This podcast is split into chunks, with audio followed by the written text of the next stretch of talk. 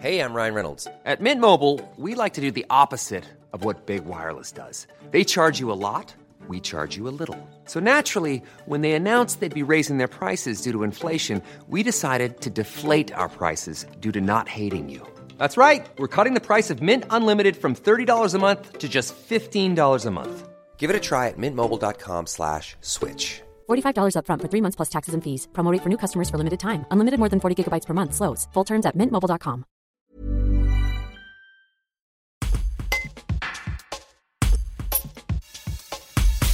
Ce palmarès 2022 des entreprises, édité par le Dauphiné Libéré grâce à son partenaire Altares, confirme la solidité des entreprises du territoire et en particulier des PME.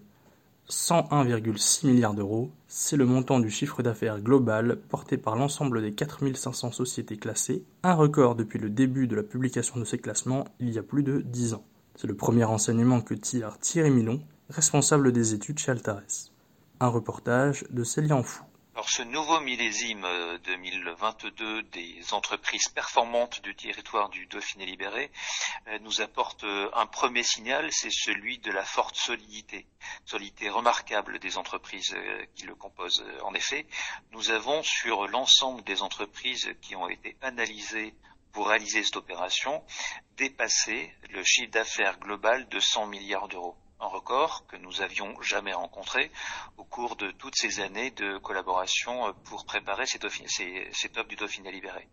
Euh, le premier enseignement est donc celui de la solidité, de la euh, robustesse des entreprises, parce que souvenons-nous des années que nous venons de passer, il n'était pas évident de savoir rattraper aussi fortement le manque de chiffre d'affaires.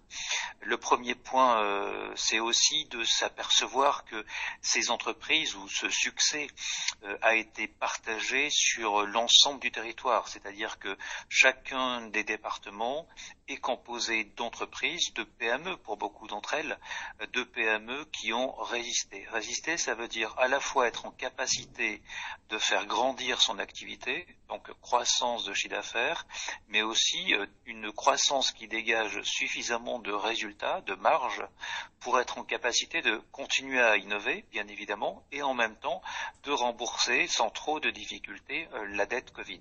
Alors plus, précisément, quels sont euh, ces résultats? Comment est constitué ce portefeuille de 100 milliards d'euros de chiffre d'affaires? D'abord, pour constituer les classements des entreprises. Euh, nous avons travaillé donc sur les 4500 euh, sociétés euh, du territoire qui développent au moins 3 millions d'euros de chiffre d'affaires. Ces entreprises sont essentiellement des PME à 95%. Ces structures-là donc dégagent 100 milliards en croissance de 6,5. 6,5% d'augmentation de chiffre d'affaires au global, c'est naturellement une performance qu'on peut rencontrer sur quelques entreprises, mais à l'échelle de tout un portefeuille, euh, c'est tout à fait remarquable. Euh, ces résultats ont été, euh, je le redis, obtenus sur l'ensemble du territoire, donc ça veut dire notamment sur les entreprises qui composent ces départements. Alors le premier département, celui qui porte le chiffre d'affaires global le plus important, c'est et ça reste euh, l'Isère qui, sur les 100 milliards, euh, porte à lui seul 36 milliards d'euros. Euh, suit le département de la Haute-Savoie qui constitue à lui tout seul 23 milliards d'euros de chiffre d'affaires. La, surprise peut-être vient du troisième euh, qui monte sur le podium, donc c'est euh, le secteur Dromardèche qui avec près de 16 milliards d'euros de chiffre d'affaires est finalement pas très loin des deux premiers. Mhm. Euh, ces départements-là sont des départements qui, d'une façon globale, consolident 320 000 emplois.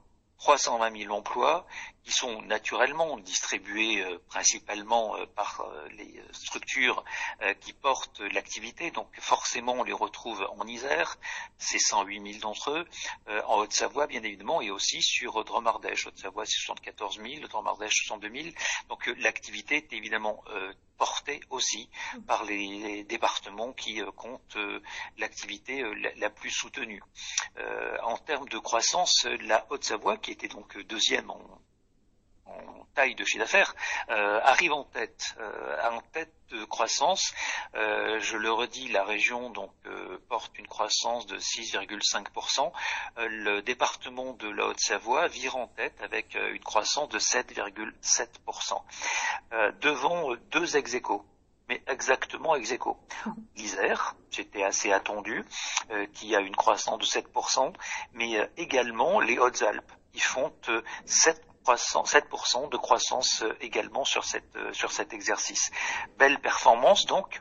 Euh, le quatrième, on va encore en parler parce qu'il est au-dessus de la moyenne régionale donc de 6,5, c'est la Savoie donc qui affiche une croissance de 6,7%. En termes de, résultats, puisqu'il faut gagner de l'argent évidemment pour, investir, je, l'ai dit, en termes de, de résultats, donc le département qui signe la marge la plus importante, on le retrouve euh, sur les deux Savoies qui euh, présentent des marges supérieures à 4,5% dans une moyenne régionale qui est celle de l'Isère en l'occurrence à 4%.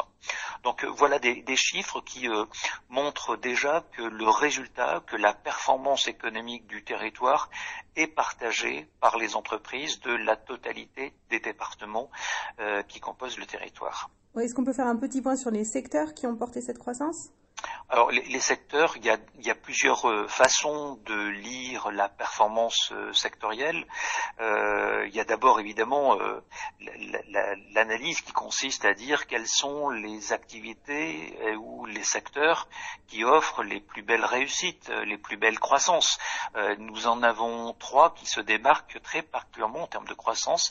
C'est bien évidemment la pharmacie, je dis bien évidemment la pharmacie parce que c'était attendu, aussi euh, l'entreposage et le recyclage. Ces trois activités-là offrent des croissances d'activité supérieures à 30% un chiffre tout à fait impressionnant. Euh, en termes de taille de chiffre d'affaires, de montant pour le coup, euh, le chiffre d'affaires le plus lourd est porté par la vente en gros. La vente de gros grossistes constitue une part importante puisque c'est 18 milliards d'euros de chiffre d'affaires consolidé, loin devant le deuxième, qui est euh, de façon étonnante la vente automobile à 6,8 milliards, puis euh, la grande distribution à 6,5 milliards.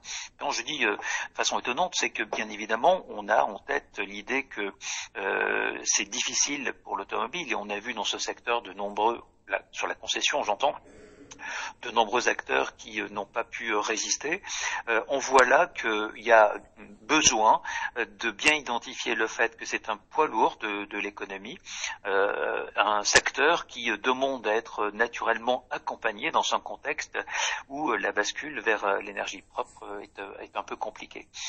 ensuite viennent le transport routier de marchandises et l'informatique. Le transport c'est 4, un peu plus de 4 milliards et l'informatique près de 4 milliards.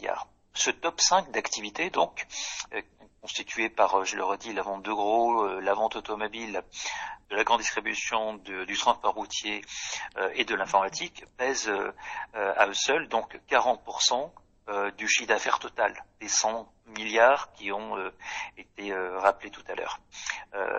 sur ces secteurs-là, on doit malheureusement aussi considérer que tous n'ont pas, n'ont pas réussi.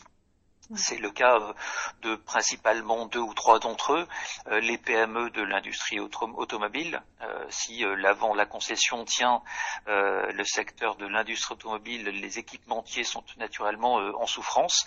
un deuxième secteur, la fabrication d'équipements électriques, et un troisième, plus attendu, celui de la restauration. Ce secteur affiche des reculs parfois, parfois sévères. Et comment est-ce que vous envisagez les choses pour 2022-2023 alors c'est plus compliqué, bien évidemment. Alors pas tant pour 2022 d'ailleurs, hein, parce qu'il faut rester euh, euh, résolument euh, optimiste. Et puis les chiffres que nous venons de voir nous amènent à être positifs, bien évidemment. Il y a, il y a un patrimoine performant qui nous permet de nous assurer que 2022 aura été une belle année. D'abord, c'est encore une année de croissance et une année qui a été bien évidemment tout à fait chahuté avec avec le drame géopolitique qui, se joue en, Ukraine, mais ça a aussi été l'occasion pour les entreprises de probablement réviser la relation la relation qu'elles ont en particulier avec leurs partenaires qu'il s'agit euh, des prêteurs, qu'il s'agit euh, des fournisseurs et des clients. Bien évidemment, quand on a du mal à euh, trouver un approvisionnement convenable, on prend davantage soin à honorer les engagements qu'on a avec, avec son fournisseur, à commencer par, par le payer à l'heure. la problématique emploi s'est posée, et elle se pose toujours d'ailleurs, avec de nombreux secteurs qui sont en défaut de recrutement, qui ne parviennent pas à trouver des candidats, en dépit d'un carnet de commandes qui est rester euh, solide tout au long de, l'année, même si naturellement il s'effrite sur cette euh, fin d'exercice. Donc euh, les, chiffres, on les a pas encore sur la totalité de 2022, mais pour autant les tendances semblent quand même montrer que les entreprises ont fait mieux que résister. Et bien évidemment, les marges s'effritent et donc c'est un point d'attention parce que la situation va s'inverser sur 2023. Nous avons déjà des questions préalables qui se posait, c'est euh, en particulier celle de la capacité des entreprises euh, à honorer euh, la dette, la dette Covid, en particulier donc les échéances PGE et les moratoires sociaux. Donc à la question de est-ce que je vais pouvoir honorer mes engagements d'emprunt, s'ajoute désormais de façon tout à fait critique la question de savoir comment payer la facture énergétique. Alors le mois dernier, en novembre, le gouvernement a présenté son dispositif visant à accompagner les entreprises qui sont justement confrontées à cette explosion des prix de l'électricité et du gaz. Euh, il est prévu que cet euh, amortisseur social, électrique, pardon, euh, soit en place à partir de début janvier 2023. Donc il faudra voir s'il est suffisant, s'il sera suffisant pour, pour passer l'hiver. Mais c'est vrai que les entreprises qui pourtant ont fait preuve d'une remarquable résilience depuis, euh, depuis la crise sanitaire, une crise euh, inédite, hein, donc qui était évidemment tout à fait imprévisible dans son, dans, à comprendre son traitement et sa résolution sont des entreprises qui, pour certaines d'entre elles, euh, un, n'ont pas réussi euh, à passer euh, cette succession d'épisodes difficiles au fil des mois, depuis notamment la crise ukrainienne, et qui là aujourd'hui donc doivent, pour certaines d'entre elles, d'entre elles, pardon, décider de, de, lever la voilure, c'est-à-dire étonnamment, euh, pour euh, comprendre ou pour euh, imaginer être en capacité de continuer à pouvoir travailler, à tenir, donc tout simplement, eh ben, il faut parfois décider de travailler moins. Mm. Parce que continuer de travailler autant, c'est euh, dépenser euh, beaucoup trop d'argent que l'entreprise sera en capacité de faire rentrer euh, à l'inverse.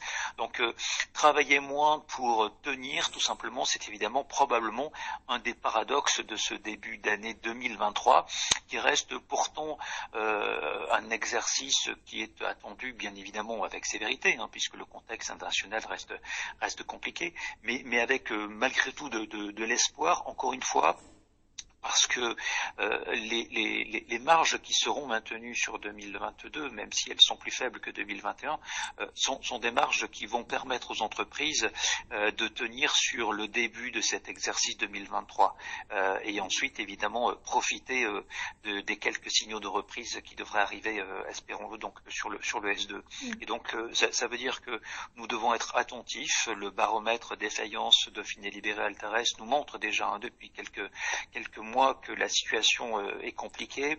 Ça va le rester sur, euh, encore une fois, le début de l'année 2023 euh, parce qu'il y a des remboursements, notamment sociaux, qui doivent être faits, plus ce PGE. Pour autant, rappelons-nous que sur 2020, 2021 et 2022, sur l'ensemble de ces trois années, nous aurons économisé épargné 50 000 entreprises de la défaillance, de la faillite, c'est-à-dire une année pleine. Donc c'est autant de résistance, de résilience qui nous laissent optimistes quant à imaginer que 2023 finalement sera pas aussi détestable, aussi difficile que ce que nous pouvions le rediter il y a encore quelques semaines. il reste malgré tout la question de la facture énergétique dont on attend évidemment des pouvoirs publics qu'ils puissent prendre les décisions les plus profitables pour le plus grand nombre des PME qui, euh, sans cela, ne seront pas en capacité de résister.